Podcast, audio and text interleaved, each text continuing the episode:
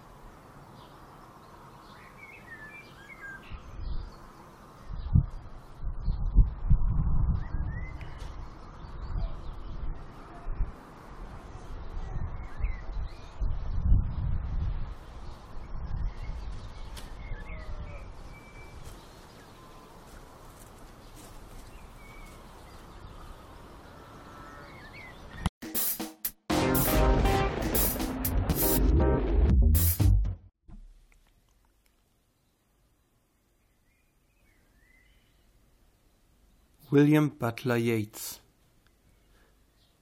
An Irish airman foresees his death.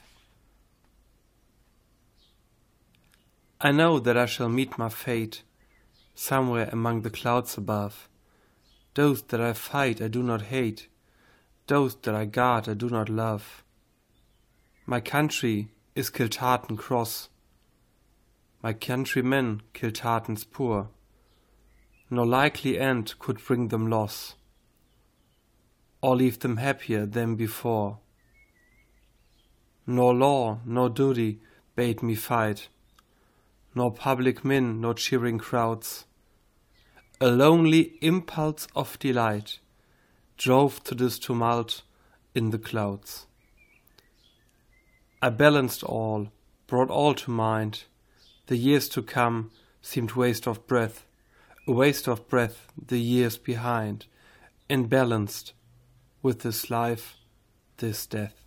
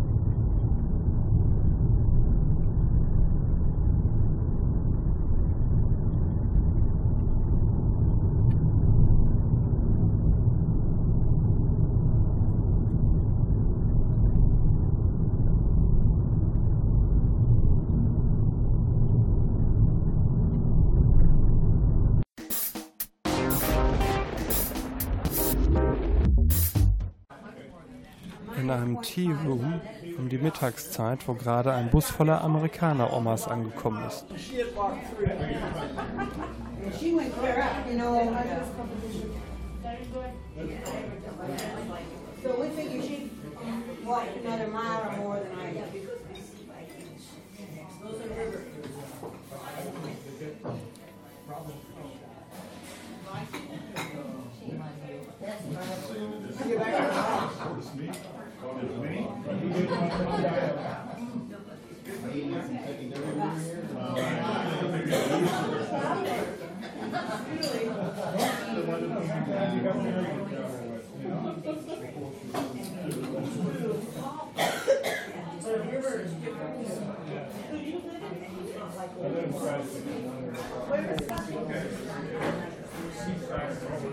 Actually,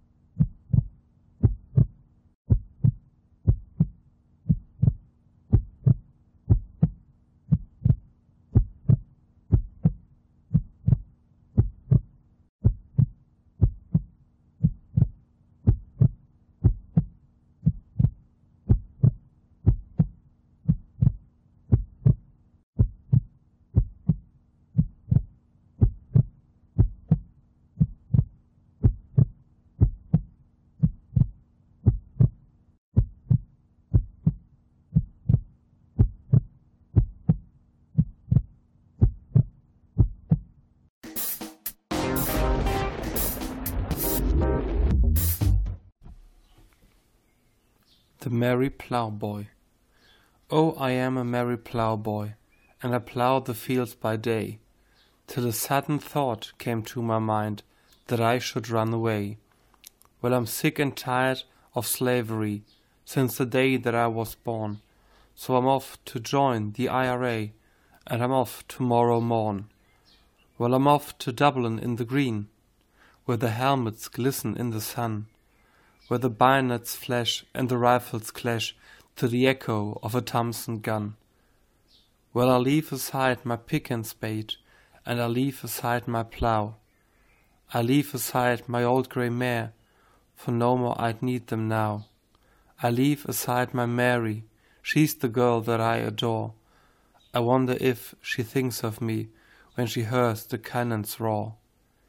And when the war is over, and dear old Ireland's free. I'll take her to the church to wed, and a rebel's wife she'll be.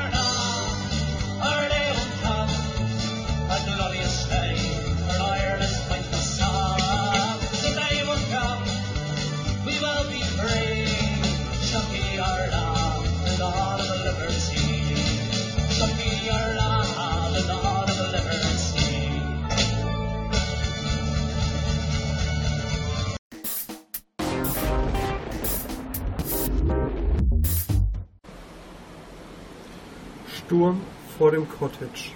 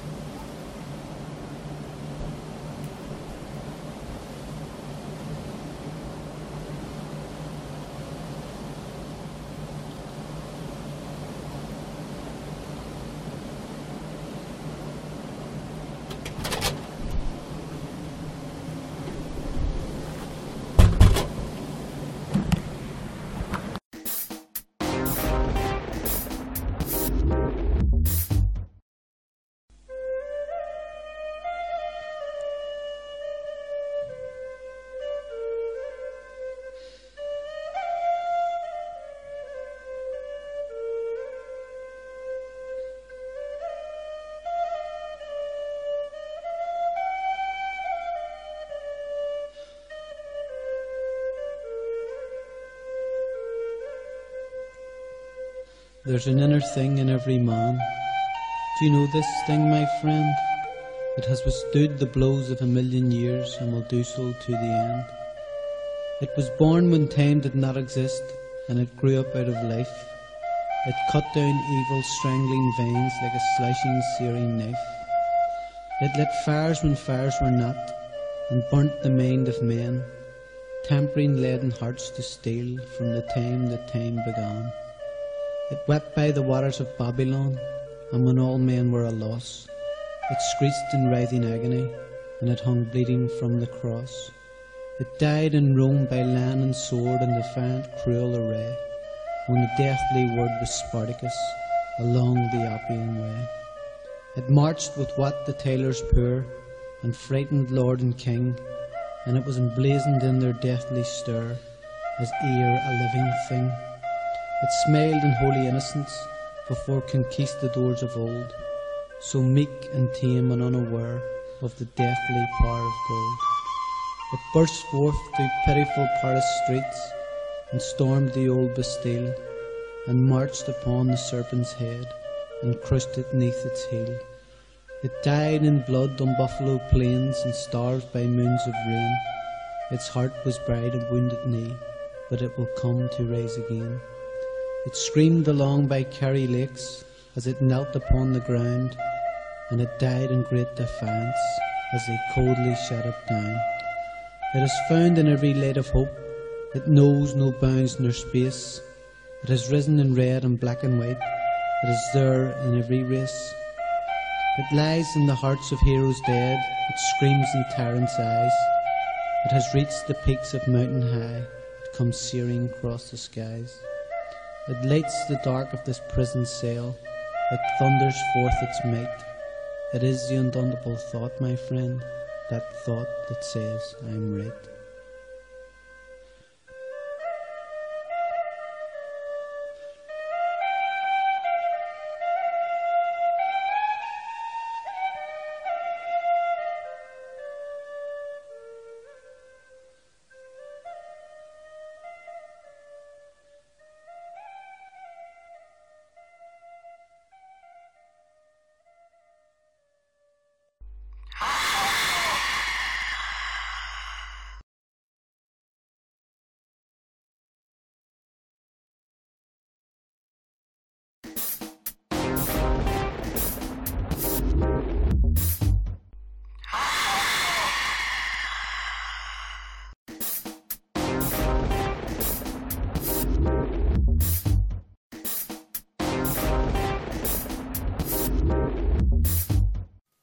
Einen wunderschönen Morgen wünsche ich allen Zuhörenden des Discordianischen Rundfunks. Gestern war der 18. Tag der Bürokratie und morgen ist Prickle Prickle. Unser heutiges Thema zum Wachwerden Atlantis, Wurzel und Krone der Zivilisation. Immer wieder versuchen Desinformationsagenten der Illuminaten Falschinformationen zu verbreiten, um der Menschheit unbemerkt ihr verzerrtes Weltbild aufzuzwingen. Um dieser verdrehten Weltanschauung sicher entgegentreten zu können, haben wir hier die wichtigsten Fakten zu Atlantis gesammelt. Atlantis existierte lange vor der heutigen Zeit und bezeichnet eine Zivilisation sowie einen Inselkontinent. Aus dem Altgriechischen übersetze ich Atlantis mit Insel des Atlas. Für gewöhnlich wird die Zeitspanne zwischen heute und Atlantis auf ca. 30.000 Jahre geschätzt und liegt damit noch weit vor Beginn der irisischen Zeitrechnung. Kurz zur Einordnung in die Epochen. Zu dieser Zeit lebte der Cro-Magnon-Mensch. Zu finden ist Atlantis ziemlich genau zwischen Kuba und der westafrikanischen Küste. Die offiziellen und von den Illuminaten kontrollierten Quellen behaupten, dass es nur Hirngespinste seien, ebenso wie der untergegangene Kontinent Mu. Die Existenzbelege lassen sich in drei Kategorien der vierten Dimension einteilen. Erstens Primärbelege, also die Ruinen von Atlantis oder Kunstwerke dieser Kultur. Zweitens Tertiärbelege, also die frühesten Überlieferungen, welche nach dem Untergang von Atlantis entstanden. Sehr populär sind hier Platons Dialoge, in denen er sich mehr oder weniger lose auf Atlantis bezieht. Übrigens sehr interessant an dieser Stelle, da Platon der Erste ist, der Atlantis beschreibt, ist es möglich, dass er sich einen Namen ausdachte, welcher sich gut in das Sprachbild einfügte, ohne den wahren Namen überhaupt zu kennen. Eigentlich müsste ich also sagen, das, was Platon als Atlantis bezeichnete. Das wäre aber zu sperrig und deshalb bleiben wir einfach bei Atlantis. Und zuletzt drittens die Quintbelege. Darunter sind Werke ab der Neuzeit einzuordnen, welche auf den Tertiärbelegen beruhen. Der zweifelsfreie Beweis von Atlantis und damit die Widerlegung der Illuminaten kann nur durch einen Primärbeleg erbracht werden. Hier gibt es aber ein kleines Problem. Der Stand der zivil nutzbaren Technik. Die einzige Möglichkeit, Atlantis zu erkunden und archäologisch zu untersuchen, besteht darin, den Meeresboden abzusuchen. Da dieser aber für gewöhnliche U-Boote nicht erreichbar ist und zusätzlich das Gebiet, in dem sich die Ruinen befinden könnten, viel zu groß ist, haben die Illuminaten leichtes Spiel.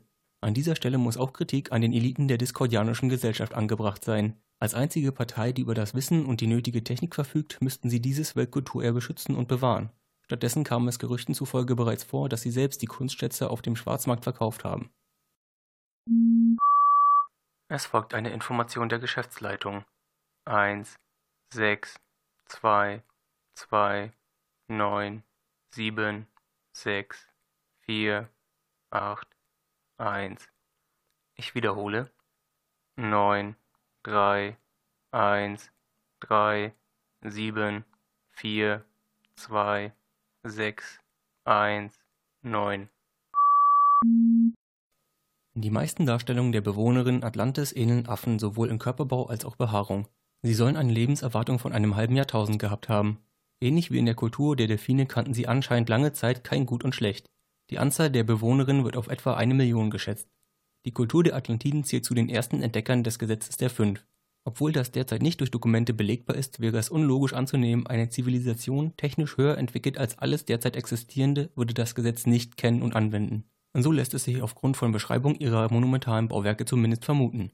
Das imposanteste unter den heute noch existierenden ist die ewige Pyramide im Peos, der Göttin Tethys, gewidmet. Der Stand der Technik ist atemberaubend. Weltraumreisen, Gentechnologie, Atomkraft. Wobei nicht sicher ist, ob Fusion, Spaltung oder gar uns vollkommen unbekannte Vorgänge genutzt wurden.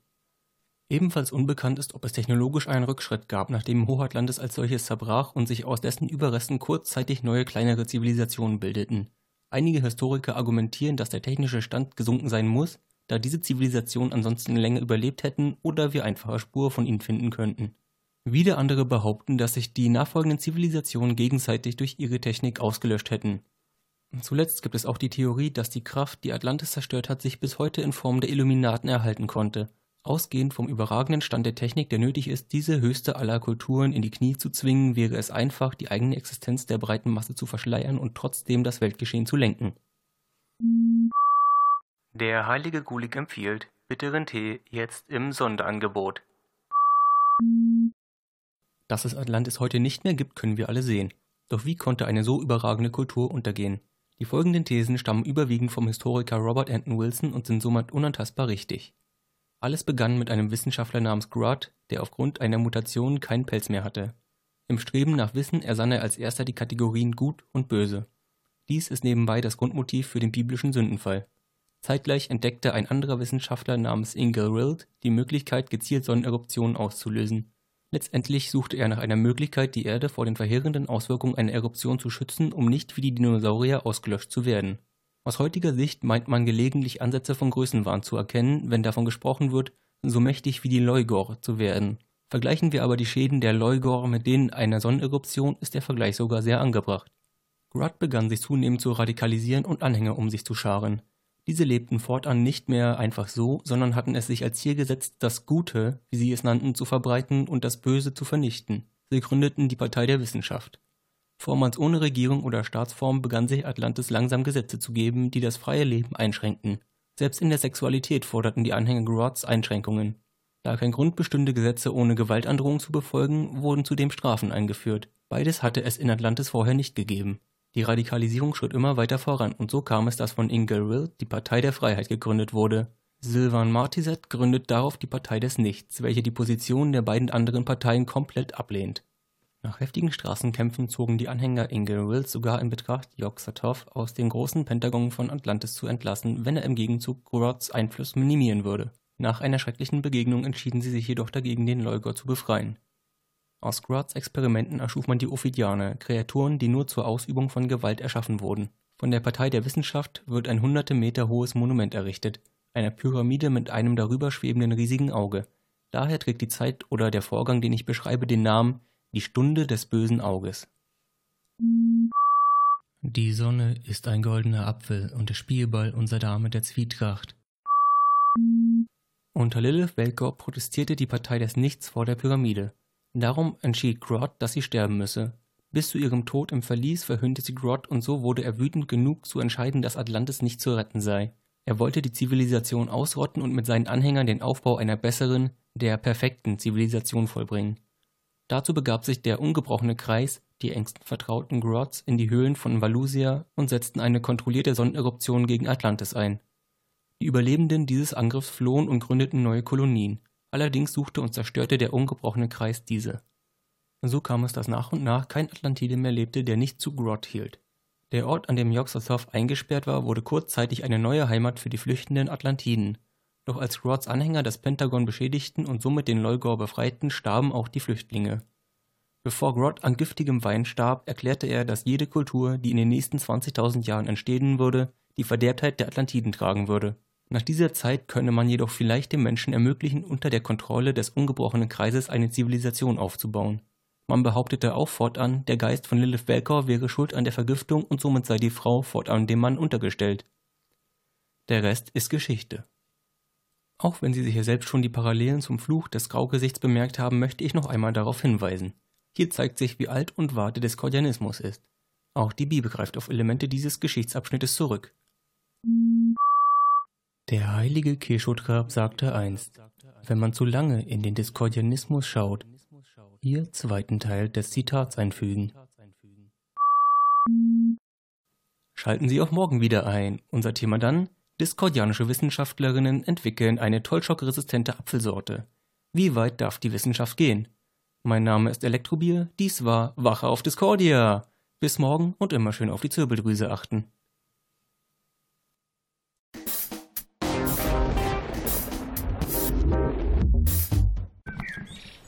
Vogelgezwitscher um 5 Uhr 22.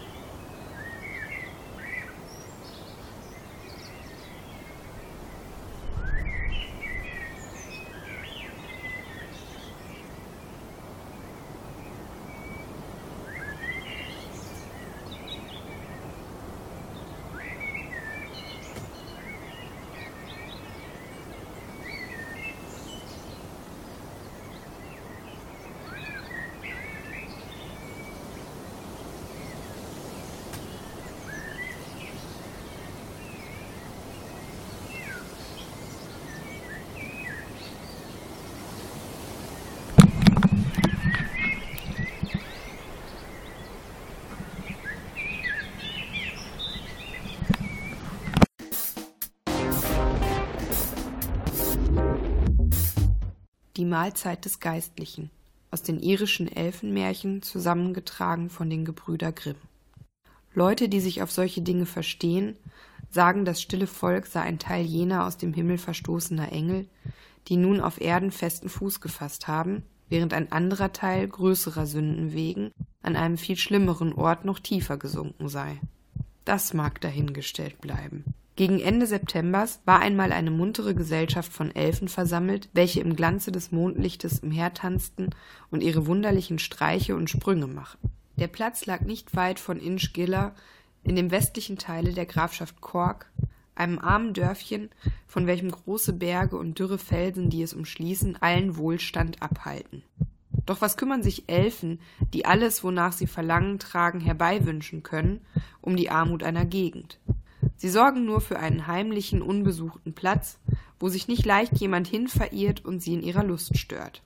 Auf einem weichen grünen Rasen nahe bei des Flusses Rand tanzten die kleinen Gesellen im Kreis, fröhlicher als je. Ihre roten Käppchen wackelten bei jedem Sprung in den Mondschein, und doch waren diese tollen Sprünge so leicht, dass die Tautropfen unter ihren Füßen zwar zitterten, aber nicht auseinanderrollten. So trieben sie ihr wildes Spiel, zogen Kreise umher, wirbelten und zappelten durch die Luft und auf und nieder tauchend erschöpften sie ihre Künste, bis endlich einer von ihnen zirpte Geschwind, geschwind, hört auf zu sausen, lasst euer tolles wildes Brausen. Ich wittre einen, der kommt heran, ich wittre einen geistlichen Mann.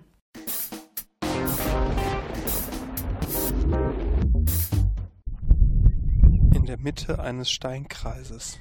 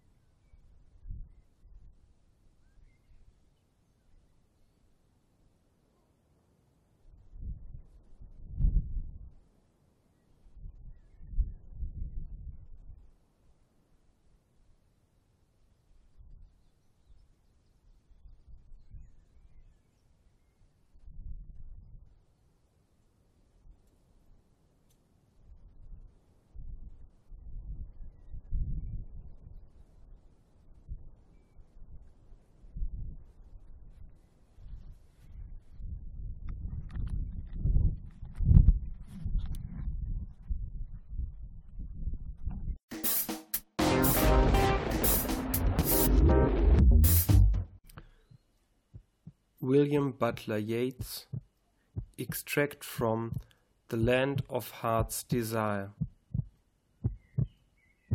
The wind blows out of the gates of the day, the wind blows over the lonely of heart, and the lonely of heart is withered away, while the fairies dance in a place apart, shaking their milk white feet in a ring, tossing their milk white arms in the air, for they hear the wind laugh and murmur and sing of a land where even the olds are fair.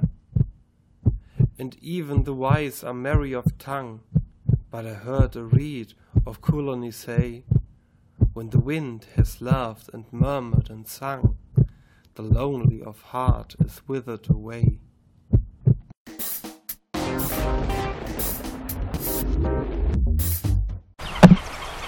Lighthouse Tower.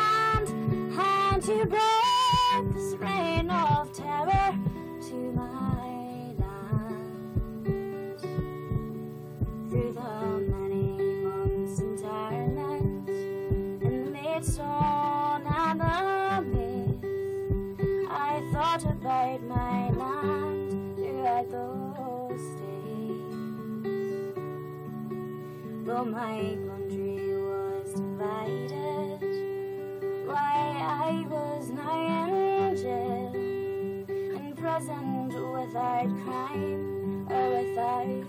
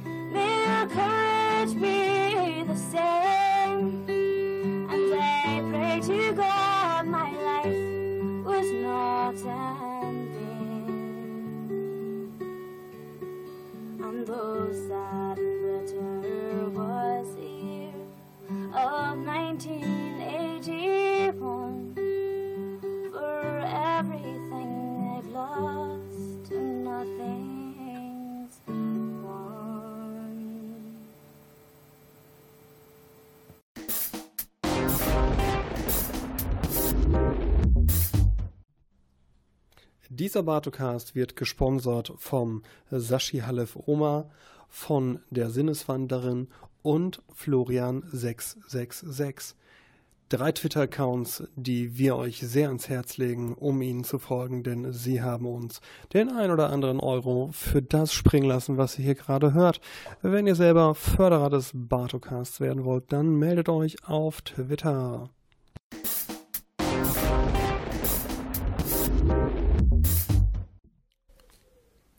Down by the Sally Gardens by William Butler Yeats. Down by the Sally Gardens my love and I did meet. She passed the Sally Gardens with little snow white feet. She bid me take love easy as the leaves grow on the tree, but I, being young and foolish, with her would not agree. In a field by the river my love and I did stand, and on my leading shoulder she laid her snow white hand. She bid me take life easy, as the grass grows on the weirs. But I was young and foolish, and now I'm full of tears.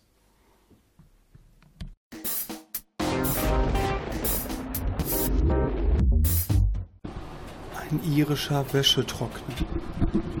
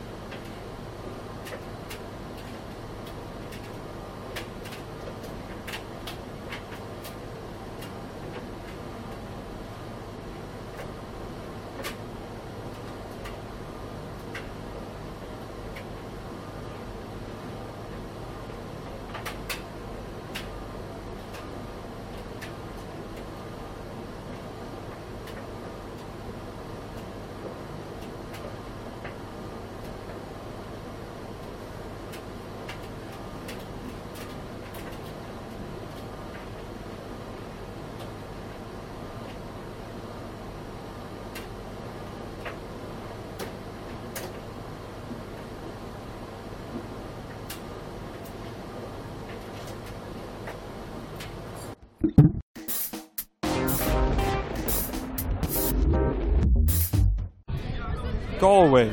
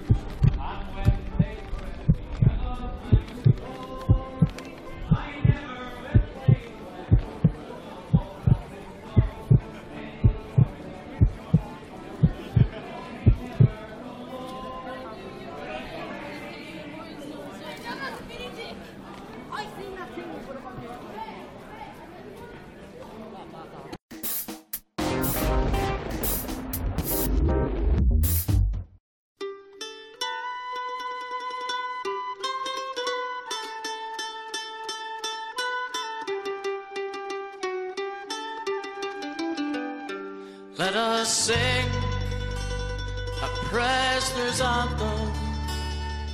Let it echo through the cells, all along the halls and landings.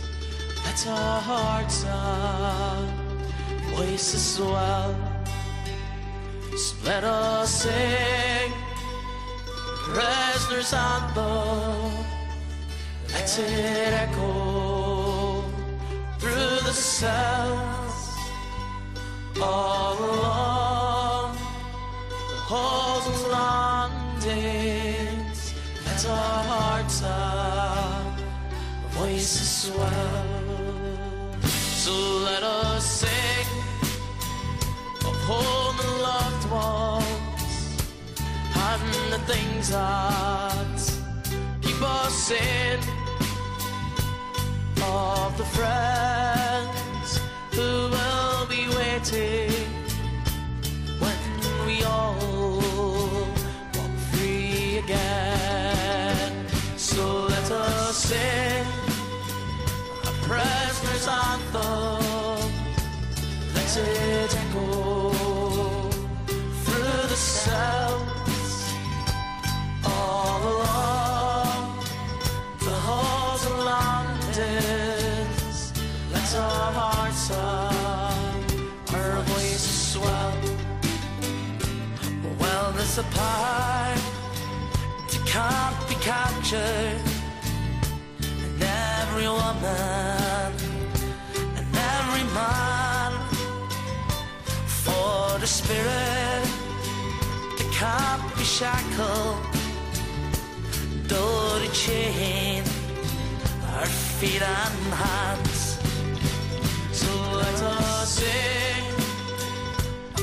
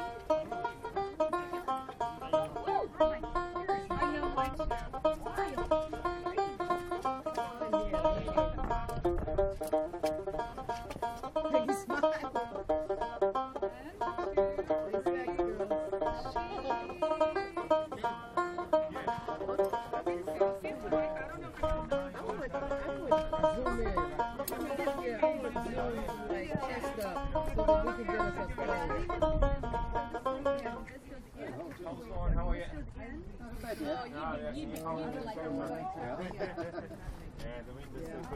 we want it to be as, we want chest up. So we get those faces in. Lena and Peg so that she can get us all the same.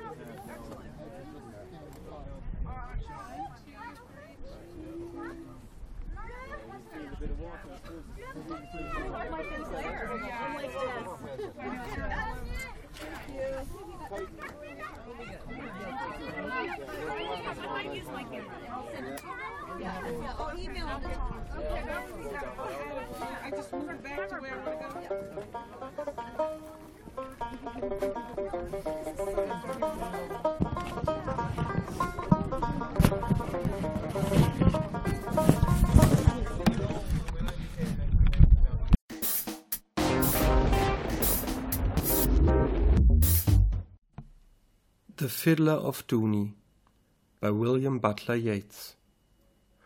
When I play on my fiddle in Dooney, folk dance like a wave of the sea. My cousin is prized in Kilvarnet, my brother in Morkerabee. I passed my brother and cousin. They read in their books of prayer. I read in my book of songs. I bought at the Sligo fair. When we come at the end of time, to Peter sitting in state, he will smile on the three old spirits, but call me first through the gate. For the good are always the merry, save by an evil chance, and the merry love the fiddle, and the merry love to dance. And when the folk there spy me, they will all come up to me with here's the fiddler of Dooney, and dance like a wave of the sea.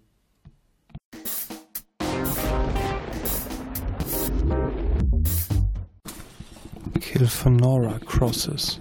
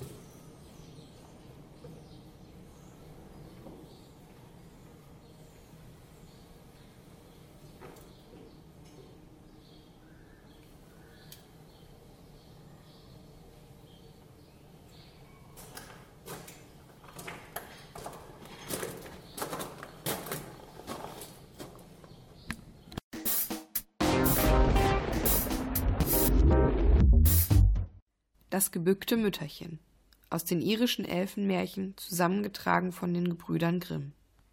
Margaret Barrett war in ihrer Jugend schlank, artig und wohlgesittet und zeichnete sich durch die Vereinigung zweier Eigenschaften aus, die man nicht oft beisammen findet.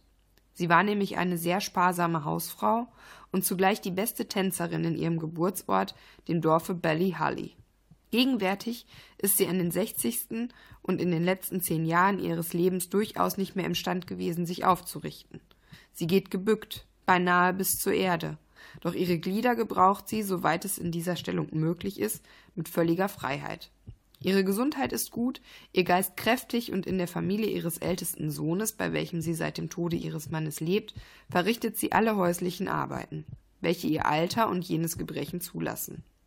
Sie wäscht die Kartoffeln, macht Feuer an, kehrt das Haus, lauter Geschäfte, wobei ihr, wie sie immer mit guter Laune bemerkt, ihr krummer Rücken sehr zustatten kommt. Sie spielt mit den Kindern und erzählt ihren Hausgenossen und den Freunden aus der Nachbarschaft, die sich oft rund um sie beim Feuer versammeln, ihr in den langen Winterabenden zuzuhören, allerlei Geschichten. Die anziehende Kraft ihrer Unterhaltung wird sehr gepriesen, sowohl wegen ihrer guten Laune als auch wegen ihrer Erzählungen, und drollige und scherzhafte Begebenheiten, die sich auf ihre gekrümmte Gestalt beziehen, dann aber das Ereignis selbst, welches schuld an diesem Missgeschick ist, sind das Lieblingskapitel ihrer Gespräche.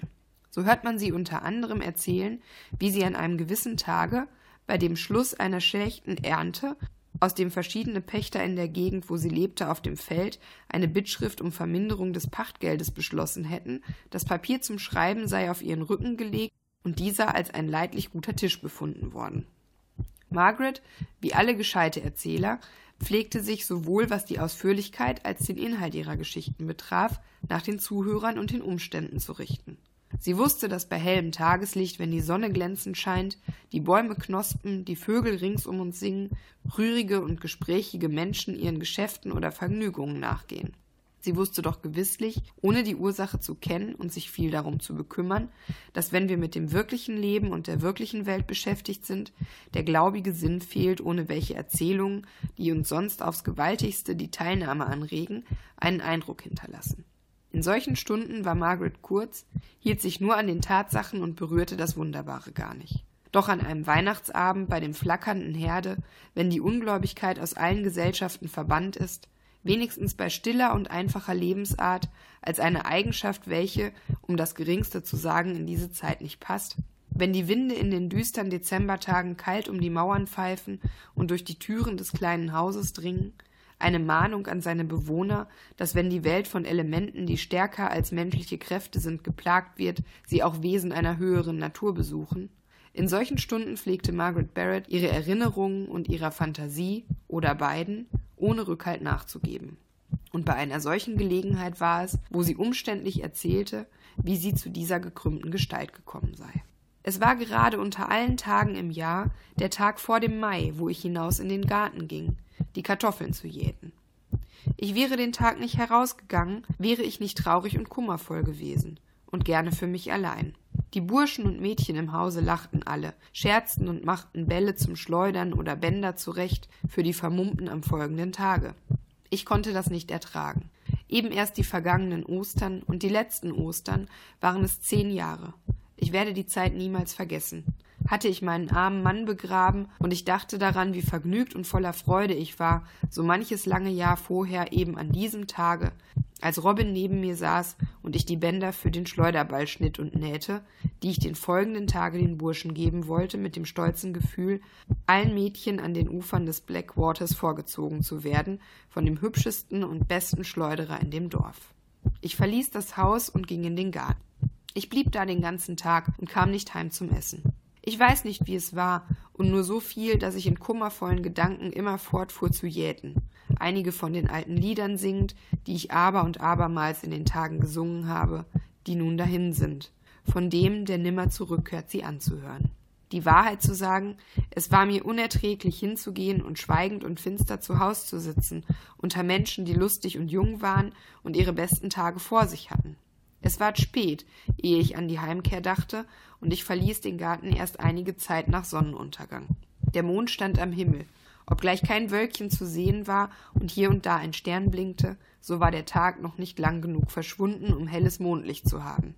Doch schien er hinlänglich, um auf einer Seite alle Dinge des Himmels bleich und silberfarbig zu machen, und ein dünner Nebel begann soeben über die Felder hinzuziehen. Auf der anderen Seite, nach Sonnenuntergang zu, war noch mehr Tageslicht, und der Himmel blickte ängstlich rot und feurig durch die Bäume, gleich als ob unten eine große Stadt in Brand aufloderte. Überall Schweigen, wie auf einem Kirchhof. Nur dann und wann hörte man in der Ferne einen Hund bellen oder eine eben gemelkte Kuh brüllen. Kein lebendiges Wesen war zu sehen, weder auf dem Wege noch auf dem Feld. Ich verwunderte mich erst. Dann erinnerte ich mich, dass es der Abend vor dem Mai war und dass mancherlei Gutes und Böses in dieser Nacht umherschwärme und ich die Gefahren meiden müsse wie jeder andere. Ich ging so rasch zu ich konnte und gelangte bald an das Ende der Mauer, die das Gut umgibt, wo die Bäume hoch und dicht auf jeder Seite des Weges aufsteigen und sich meist mit den Wipfeln berühren. Mein Herz hatte ein Vorgefühl, als ich unter ihre Schatten kam. Die Öffnung oben ließ so viel Licht herab, dass ich einen Steinwurf weit von mir sehen konnte. Plötzlich hörte ich in den Ästen auf der rechten Seite des Wegs ein Rascheln und sah etwas, das einem kleinen schwarzen Ziegenbock ähnlich war, nur mit langen, breiten Hörnern, auswärts gerichtet statt rückwärts gekrümmt. Es stand auf den Hinterfüßen am Rand der Mauer und schaute auf mich herab. Der Atem stockte mir und ich konnte mich fast eine Minute lang nicht bewegen. Ich musste, wie es auch zuging, meine Augen unverwandt dahin richten. Aber es schaute immer starr auf mich herab. Endlich nahm ich mich zusammen und ging fort. Aber ich hatte noch keine zehn Schritte getan, als ich dieselbe Erscheinung auf der Mauer zu meiner Linken erblickte. Genau in derselben Stellung. Nur noch drei oder viermal so hoch und beinahe so groß als der größte Mann. Die Hörner sahen schrecklich aus. Es starrte mich an wie dort. Meine Beine zitterten, die Zähne schnatterten und ich glaubte jeden Moment, dass ich würde tot hinfallen. Endlich war es mir, als wäre ich gezwungen zu gehen, und ich ging wirklich fort, aber ich fühlte nicht, wie ich mich bewegte oder wie meine Beine mich forttrugen. Eben als ich an der Stelle vorbeikam, wo das entsetzliche Wesen stand, hörte ich ein Geräusch, als ob etwas die Mauer herabsprenge, und hatte ein Gefühl, als wenn ein schweres Tier auf mich stürzte, das mit den Vorderfüßen mich fest um die Schultern packend, die Hinterfüße in meinen faltigen, zusammengesteckten Rock verwickelte. Ich verwunderte mich noch und werde es tun, solange ich lebe, wie ich die heftige Erschütterung ertragen habe. Aber ich fiel weder, noch schwankte ich bei der Wucht, sondern ging drauf los, als hätte ich die Stärke von zehn Männern. Jedoch fühlte ich, dass ich gezwungen war, mich fortzubewegen und nicht die Macht hatte, stillzustehen, wie ich es wünschte. Doch ich keuchte ängstlich und wusste, was ich tat, so deutlich, als ich es in diesem Augenblick weiß. Ich versuchte zu schreien, doch ich konnte es nicht. Ich versuchte zu laufen, aber es war nicht möglich. Versuchte rückwärts zu schauen, aber Kopf und Nacken war wie, waren wie in einem Schraubstock gespannt. Ich konnte nur meine Augen nach beiden Seiten hindrehen, und dann erblickte ich so klar und deutlich, als wäre es im vollen Licht der lieben Sonne, einen schwarzen und gespaltenen Fuß fest auf meine Schulter gelegt. Ich hörte ein leises Atmen in meinem Ohr. Ich fühlte, dass bei jedem Schritt, den ich tat, meine Beine an die Füße jener Kreatur stießen, die ich auf meinem Rücken trug. Endlich sah ich das Haus, und es war mir ein willkommener Anblick, denn ich dachte, ich würde erlöst, wenn ich es erreichte. Ich kam bald nah an die Türe, doch sie war verschlossen. Ich schaute nach dem kleinen Fenster, aber es war auch verschlossen, denn sie waren an diesem Abend vorsichtiger als ich. Ich sah innen das Licht durch die Spalten in der Türe. Ich hörte sie drinnen reden und lachen. Ich fühlte, nur drei Ellen weit war ich von denen entfernt, die alles würden aufgeboten haben, mich zu retten. Und möge Gott mich bewahren, noch einmal zu fühlen, was ich in jener Nacht gefühlt habe. Ich fand mich gehalten von etwas, das nicht gut sein konnte ohne Macht mir zu helfen oder meine Freunde anzurufen oder meine Hand auszustrecken, um zu klopfen oder nur meinen Fuß zu heben, um an die Türe zu stoßen und sie wissen zu lassen, dass ich außen wäre. Es war, als ob meine Hände an die Seite wüchsen oder meine Füße an den Boden geheftet wären oder als hätte das Gewicht eines Felsen sie daran befestigt. Endlich dachte ich daran, mich zu bekreuzigen, und meine rechte Hand, die sonst nichts tat, tat es für mich. Die Last blieb auf meinem Rücken und alles war wie zuvor. Ich bekreuzigte mich abermals. Es war immer dasselbe. Ich gab mich für verloren, doch ich bekreuzigte mich zum dritten Mal. Und meine Hand hatte nicht sobald das Zeichen vollendet, als ich fühlte, wie die Bürde von meinem Rücken sprang. Die Türe fuhr auf, als wenn der Donner sie einschlüge, und ich stürzte vorwärts gerade auf die Stirne mitten in den Flur. Als ich wieder aufstand, war mein Rücken krumm und ich konnte mich nicht wieder gerade aufrichten von jener Nacht an bis zu dieser Stunde. Es entstand eine kleine Stille, als Margaret geendet hatte. Diejenigen, welche die Geschichte schon kannten, hatten mit dem Ausdruck halbbefriedigter Teilnahme gemischt indessen mit jenem ernsthaften und feierlichen Gefühl, welches eine Erzählung übernatürlicher Wunder erregt, so oft sie auch erzählt wird, zugehört. Sich auf ihren Sitzen bewegend verließen sie die Stellung, in welcher sie während der Erzählung verharrt hatten, und nahmen eine andere an, welche zu erkennen gab, dass ihre Neugierde in Beziehung auf die Ursache dieser seltsamen Begebenheit schon längst befriedigt war. Diejenigen aber, welche sie noch nicht gekannt hatten, behielten den Ausdruck und die Stellung gespannter Aufmerksamkeit und ängstlicher, aber feierlicher Erwartung. Ein Enkel der Margaret vor etwa neun Jahren, doch kein Kind des Sohnes, bei welchem sie lebte, hatte noch nie die Geschichte gehört. So wie seine Aufmerksamkeit wuchs, drängte es sich immer fester an die Seite der alten Frau, und beim Schluss schaute es unverwandt nach ihr hin, mit seinem Leib über ihre Knie zurückgezogen und sein Gesicht zu ihr hinaufgerichtet, mit einem Ausdruck, welcher die Neigung zu weinen mit der Neugierde zu bekämpfen schien. Nach einem augenblicklichen Stillschweigen konnte es nicht länger seine Neugierde bezähmen und ihre grauen Locken mit seinen Händchen fassend, während Tränen der Furcht und des Erstaunens gerade von seinen Augenwimpern herabtröpfelten, rief es Großmutter, wer war das? Margaret lächelte erst nach dem älteren Teil der Zuhörer, dann nach ihrem Enkel hin und ihm sanft über die Stirne streichelnd sagte sie, es war die Puka.